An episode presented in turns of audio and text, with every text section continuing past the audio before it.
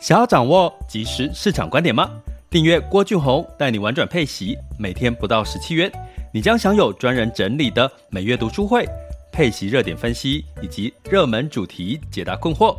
不论你想通过基金、ETF、美股或台股打造你的现金流收入，我们都能为您提供支持。点选资讯栏的订阅链接，了解更多。让我陪你一起投资理财。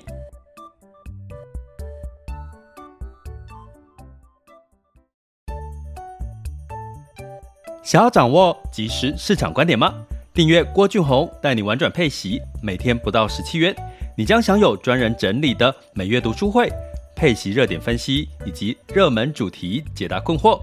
不论你想通过基金、ETF、美股或台股打造你的现金流收入，我们都能为您提供支持。点选资讯栏的订阅链接，了解更多。让我陪你一起投资理财。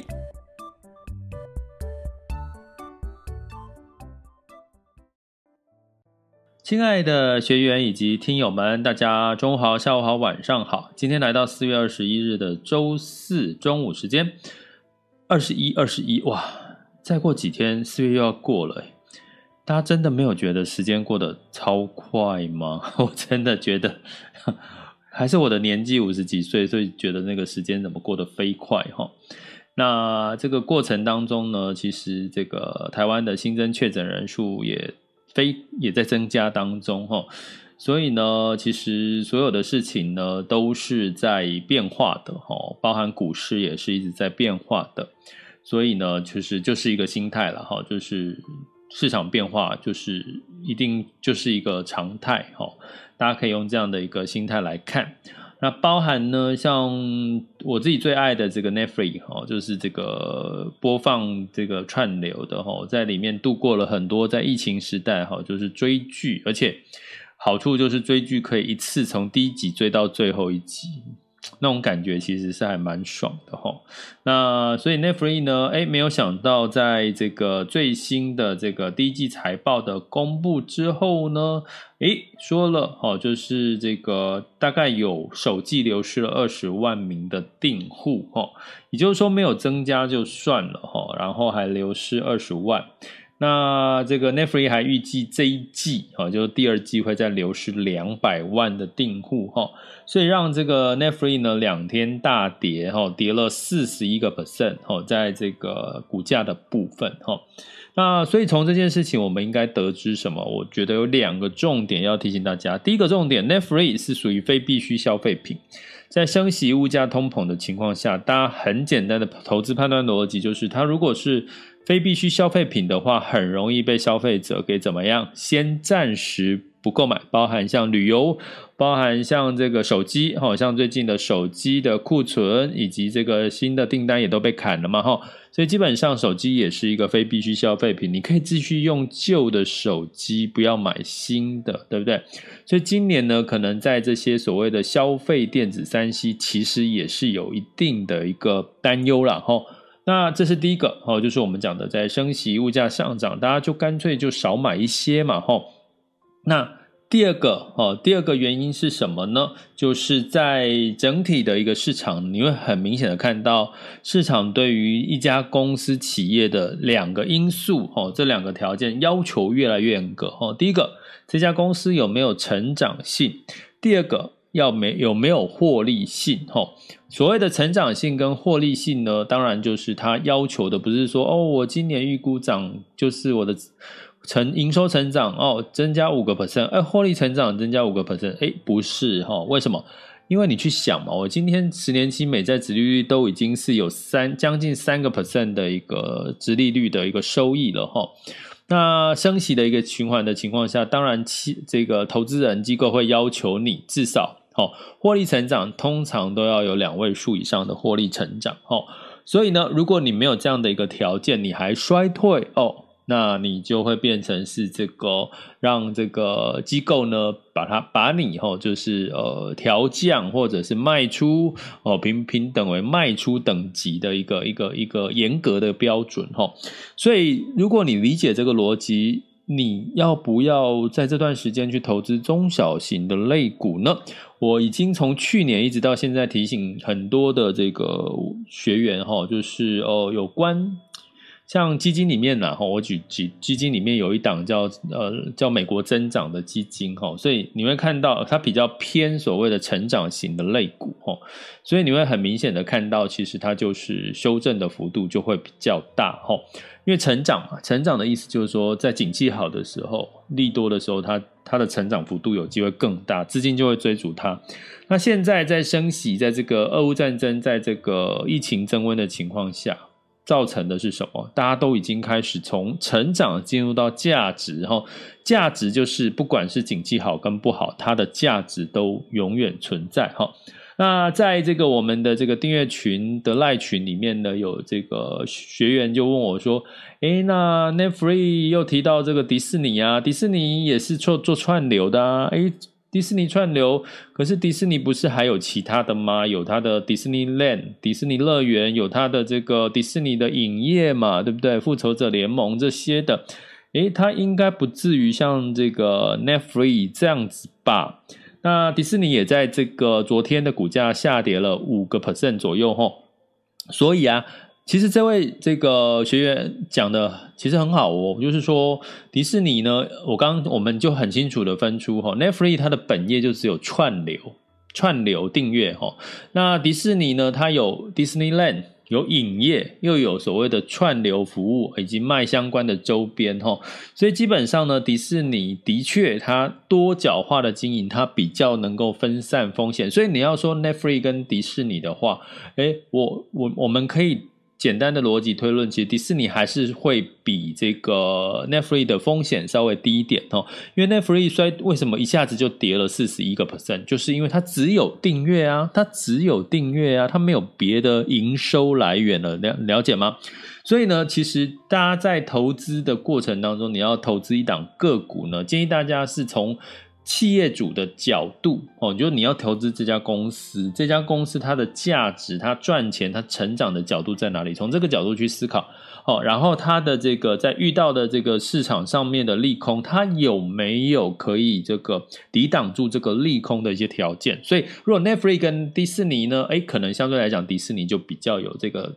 抵挡这些利空的条件哈，但是呢，它一样也会受到这个同样是串流服务的这个市场的担忧的干扰了哈，这个是短期的一个现象哈，所以呢，我要跟各位讲的是说，我们继上次有一集 Podcast，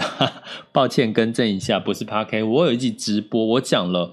美股机构这个呃建议关注的五家 Top。Top Five 哈，就是 Top Five 的五家美股哈，结果我那一集直播完之后，我忘了录音哈，就是所以我没有把那一集上架到 Podcast，所以如果你是这个有收听到那一集的直播的朋友，基本上你算是有赚到了哈。那今天我要聊的是，机构又建议了五家一年哦，一整年跌幅在四十到六十个 percent 以上的美股。哦，一整年就是从今年的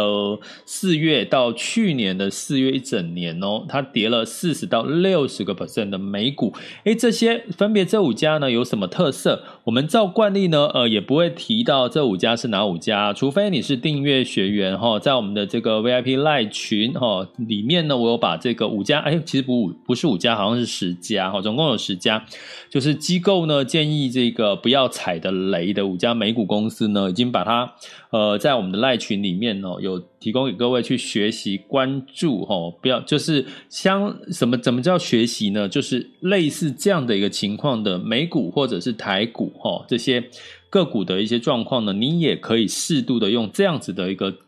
严格的标准来看待，你要不要持续的投资它、关注它，或者你这段时间要做汰弱留强哈。今这一集的目的是这样哈。好，那我们来讲一下这五家呢，可能让你踩雷的。美股的特性，其实我刚刚讲到两个主要的关键。第一个，缺乏成长性跟缺乏获利性。什么叫成长性？当然就是它本业的营收。哦，那另外呢，缺乏获利性就是说它营收诶可能不错，可是因为刚刚提到升息通膨，让它的获利反而衰退了。那获利会反反映在 net profit，就是净利或者是它的 EPS 上面。哈，所以呢，你可以从这些数据呢可以观察得到。哈，那所以呢，在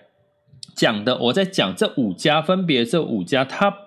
top ten 不是 top ten，应该是 bottom five 哦，bottom five 对不对？bottom five 就是这个倒数，就是前基基本上它的财务状况是让机构比较不看好的，跟银未来的成长性。第一个呢是属于这个电子收付的银行哈，那这家银行呢，它基本上是针对所谓的中小型的一个这个呃这个族群哦，什么中小型资产的族群哈，它不是针对 VIP 的财富管理这些顶级的用户哈。那中小型的族群，大家知道它要的是什么？它要的是我便利性嘛，我存款的便利性，我要的是还要的是什么？手续费的一个便利性哈。所以呢，在这家银行，在它的这个银行评评级里面哈，被客户哈机构去调查哈，他被评级这个客户的这个对他的手续费哈几个差评，差评就是他的手续费偏高，第二个便利性不够哈，存款存提款不容易哈，以及服务哈客户服务不优哈。当然呢，其实你在一分钱一分货了哈，所以如果是呃你本身照理说你手续费相成本便宜。那你提供服务不好，可能一般消费者可以接受。可是，诶，这家银行呢，它偏偏又是手服务不好不太好，然后手续费又高，吼。所以呢，这样的一个相关的像电子支付啊，像它有在跟这个 Apple Pay、Apple Cash 合作，吼。所以基本上这家银行呢，其实它在近一年以来，哈，其实它是跌幅跌了大概，诶，抱歉，我看一下，哈，它的跌幅。有到这个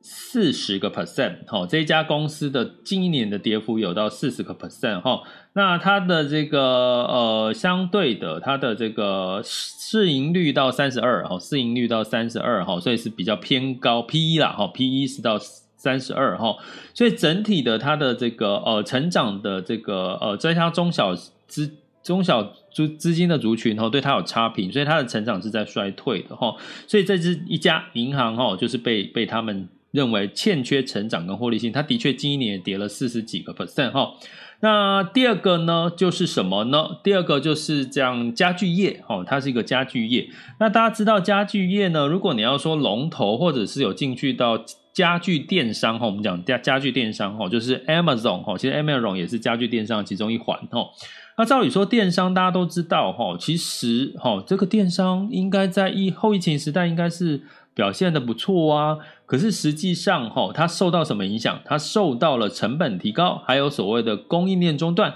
还有竞争对手，像我刚刚提到的 Amazon 的一些影响哈，因为它偏小家公司嘛，当然容易被 Amazon 给给影响到，所以它的成长跟获利 Q 四其实是衰退的哈。那衰退的幅度呢？营收大概有衰退了差不多呃八点八个 percent 哈。那相对来讲呢，我们来看一下哈，它的呃净获利哈，这个税前的这个净利成长是衰退了八十六个 percent 哈，呃，然后 EPS 呢，基本上也是呃衰退了十三点四五哈。它的 free cash flow 哦，这点很重要哦。它的现金流哈，因为你知道家具是实体的，它可能会有库存哈，可能要有一些应收账款什么的。那它的这个 free cash flow 呢的衰退是衰退了七十九点五四哈。所以从这个角度来看，你很明显的知道其实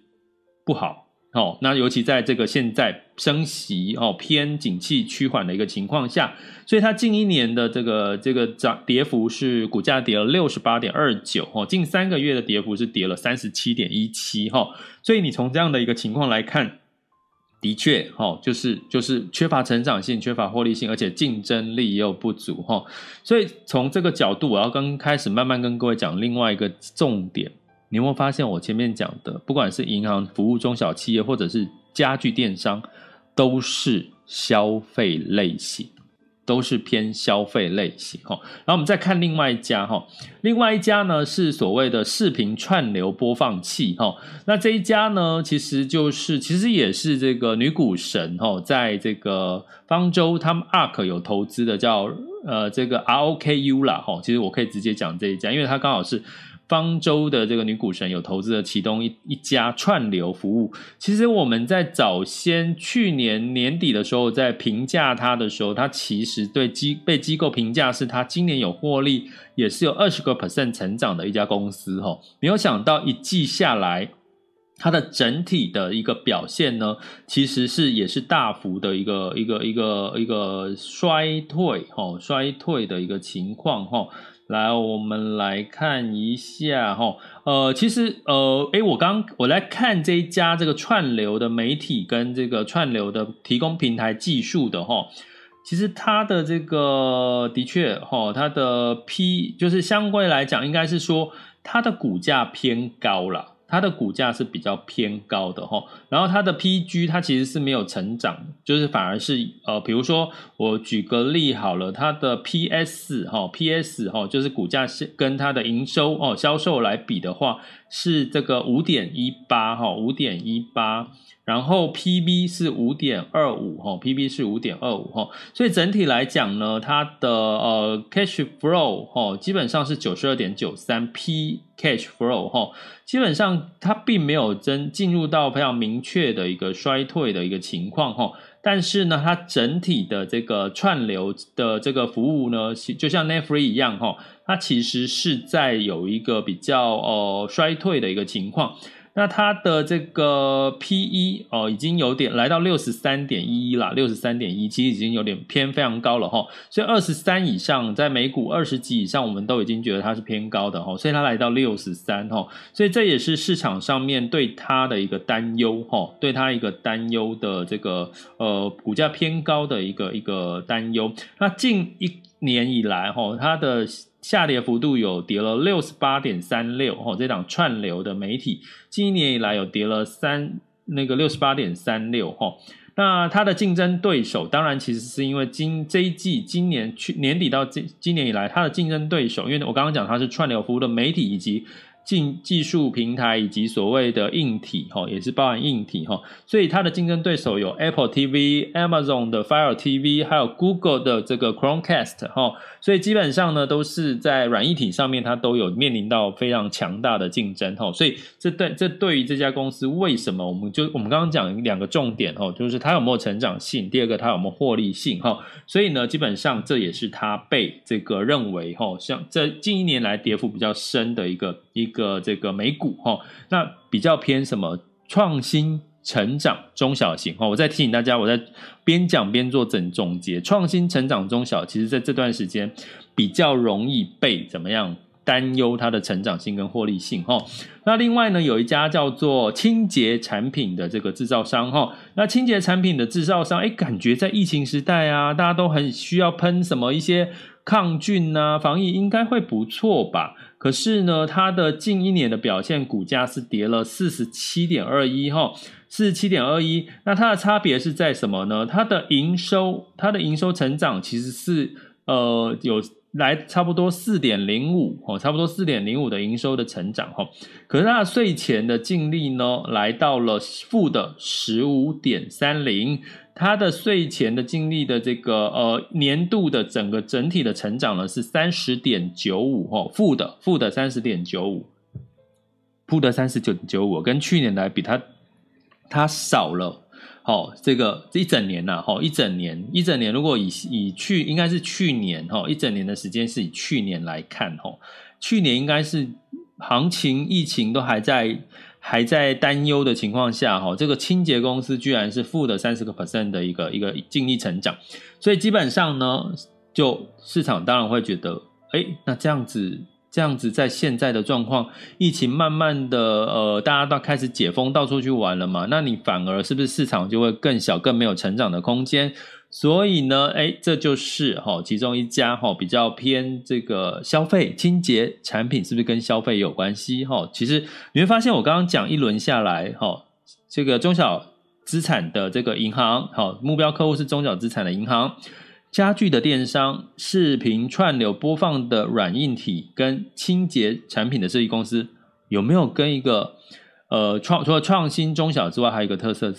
他们都是比较偏什么消费类型的一个概念哈。那最后一个是要讲的，叫做它是一个叫电子切割机哈，也就是说，你可能在消费者在网络上面呢去，它其实算一家非常有自己的创新跟独特性的一个公司哈。它透过的一些设计哈，就是这个透过网络一连串的设计流程哈。然后呢，电子切割机它会帮你做成这个 handmade 的的，产品，哈，就做出来这个实体，哦，这个手工制造比较少量啊，应该说是少量化的一些这个单一的一个产品，哈。那这家公司呢，诶，听起来也不错，对不对？可是呢，它的营收跟各位讲，注意喽，它的营收是成长了三十六点二，诶，听起来不错啊。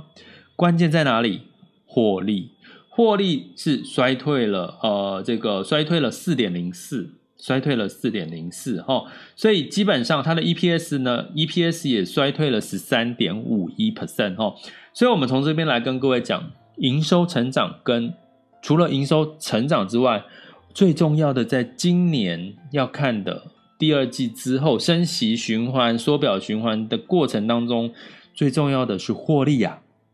你的营收虽然成长了，像这这家这个所谓的这个电电子切割机，它的营收是成长了一整年，是成长了三十六点二，可是它的这个净利 EPS 是衰退了十三点五哦，代表可能它的成本提高了，成本相关的成本增加了哈，或者是它的一些相关的一些金流上面的一些变化哈，所以呢，记得哈，你投资不管是美股跟台股哈。你除了看新闻媒体说，诶，它的营收创新高，诶，请先打个问号。关键是它的获利有没有创新高？比如说举台积电来讲，哈，它最新的这个第一季的这个相关的法说会，诶，他就说他的这个呃毛利率来到五十三还是五十几哈，五十四五十几哈，诶，其实是有有有不错的一个表现哈。那这样子呢，这样像这样子的一个营收增加，呃，它的毛利净利有增加的话，其实呢才是你会要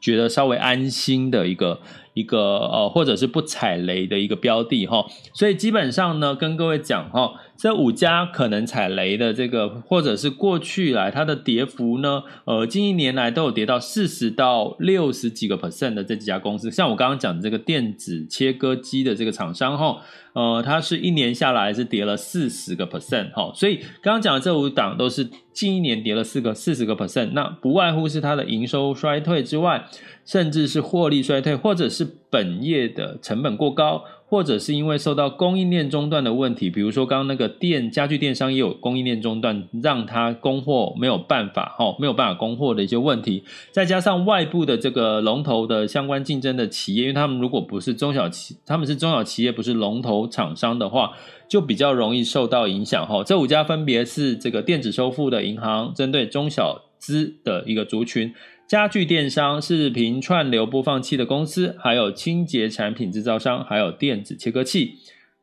不是科技哦，不是纯科技哦，都是偏什么？有点消费类型哦。所以呢，关键提醒各位几个重点，第一个就是。除了获利之外，呃，除了营收之外，获利有没有成长性？哈、第二个，它本业的未来有没有成长性？我们从 Netflix 的角度就可以看到这个很重要的一点哈、第三个，最好是不要挑偏中小型的，偏比较大型的这个呃类股哈、哦，价值会优于成长，会是在第二季之后。比较重要的看参考重点，好，所以我们可以从这五家跌幅四十个 percent 的美股企业可以看出这个端倪。所以呢，建议大家我们将把这些做一个整理之后，我们会呃做一集这个课程哈，就是来透过这五 top five 跟 bottom five 这个十家，我们来。同时来看一下这些的企业的财报怎么去看哈？我们在订阅学员，如果你订阅长期订阅，你应该有有跟着我去做了一次看财报、美股财报的事情。那我们接下来也会再做一集。新的在第四月份开始来看这些相关的好公司跟坏公司的一些美股哦的一些财报的一些状况怎么看，用哪些工具？那就欢迎大家呢加除了订阅学员留意我们的这个课程上架通知，那也欢迎这个其他的朋友哦加入我们的订阅行列，点选我们 MixerBox 头像赞助方案。以及在各个平台的订阅连接，点下去就可以看到我们的详细的订阅内容喽。哦，所以我们会有一个专门在教大家，呃，怎么去看美股。财报的一些相关资讯以及工具，哈，让你自己呢可以检视一下自己手中的持股，或者是即将想要投资的美股或者是台股的标的，呃，我们会以台美股为主了哈，要不然这个会大家会乱掉，我们就。专注的一个一个一个一个项目就一个项目来学习哦，不要太散哦。所以呢，这是我们即将上架的一个学习课程，那就呃大家留意通知，或者是订阅我们的这个 Podcast 频道哈，或者到网校 school 点 happy to be rich dot com。那另外提醒各位呢，我们的社团其实我一直在提把人就是没有填写问卷的。人呢，这个呃拒绝他加入社团哈。我最近发现有一个好处哈，因为呢，如果我请你帮我填写问卷，你才能加入社团，你也不填写的情况下，那我有没有可能遇到像一些什么诈骗呐，或者是来乱的啦，或者是一些莫名其妙的人呢？诶，是有哈。所以呢，经过大家知道，最近很多人都告诉我诈骗越来越猖獗，我也一直收到诈骗的一些。呃，不管是脸书，或者是简讯，或者是电话，哈，诶，可是我发现，不管是我们的这个 VIP Line 群，或者是在我们的社团里面，就。比较就没有发生这样的一个事情哈，所以呢，我相信呃，坚持哈，就是你要进来我们的社团郭俊宏带你玩转配息的粉专社团，请你帮我填问卷，要不然我就不能让你进来哈。我觉得这某种程度也是把关，让一些不要是一些假账号啦，或者是一些垃圾讯息，或者是一些诈骗集团可以混入社团啊，或者是 VIP 赖群的一个。很好的一个筛选方式哈，所以如果你也支持这个方式，你想要加入我们郭俊宏带你玩转配息的粉专社团哦，也可以在那边也可以听直播哈，或有发一些每天的一些新闻的一些简报的看法哈，那你就帮我填个问卷好吗？要不然我还是会把你挡在外面哦。好，这里是郭俊宏带你玩转配息，给你及时操作观点，关注并订阅我，陪你一起投资理财。OK，接下来进入到二零二二年的四月二十一日周四的全球市场盘势轻松聊。好的，那这个现在时间是十二点二十六分哈。那风险指标，近月 VIX 恐慌指数是二十三哦，然后 VIX 恐慌指数现在当下是二十点三二。呃，很有趣的是，现在的恐慌有稍微降低，可是。近月 VIX 恐慌就是对未来的恐慌是升高的哦，哦，大家对未来其实是担心的哦，市场哦，市场对未来是担心的，所以大家还是要在这个谨慎哦，偏谨慎再谨慎哦。那十年期美债值率来到二点八五三二哦，所以大概是在这样子的一个区间。那美股的部分呢？呃，整体来讲，哦，整体来讲呢，除了道琼是上涨了零点七一 percent 之外，S M P 五百、纳斯达克跟费城半导体分别下跌零点零六、一点二二跟零点三五个百分点。那当然，因为 Net Free 哈，这十年来首度的流失订阅用户，市场担心说会不会已经它已经到顶点了哈，所以让串流媒体的概念股全面受挫了哈。所以呢，这个部分哦，就是这刚刚提到的前面前半段的主题。那在欧股的部分仍然持续。哈，去追踪乌克兰、俄乌战争冲突的一个情势跟企业财报哈，所以泛欧六百呢普遍是收红的，泛欧六百呃泛欧六百上涨了零点八四，德法英分别上涨一点四七、一点三八跟零点三七哈 percent 哈 percent 哈，所以基本上呢建议大家，我有之前有特别提提过了哈，接下来不要只关注美股跟台股了哈，因为市场已经开始。不像之前一样了哈，就是美股也开始进入到，美国也开始进入到景气趋缓，甚至呢市场已经出我我在我预期哦，我自己透过这些相关的数据预期是今明年二零二三年会进入到衰退哈。那哎，所以今天我有看到机构讲。哦，也开始在讲二零二三年的下半年，哈，他们认为二二零二三年的下半年呢，呃，美国会进入到衰退的这个这个节奏了，哈，所以基本上呢，看看起来市场上面也都已经在预期美股已经要呃从趋缓、景气趋缓变成衰退，哦，到明年，哈，那股市通常是领先指标嘛，它会事先反应，哈，所以基本上呢，哎，可能建议大家不见得要读。爱美股啊。当然，你是核心资产的话，我们有提过了哈，你可以用多重资产的方式去配置啊，或者是用以息养股来做你的核心加卫星的配置。我相信会是在第二季，甚至在二零二二年是一个很好的一个投资策略哦。那在雅股的部分哈，在这个。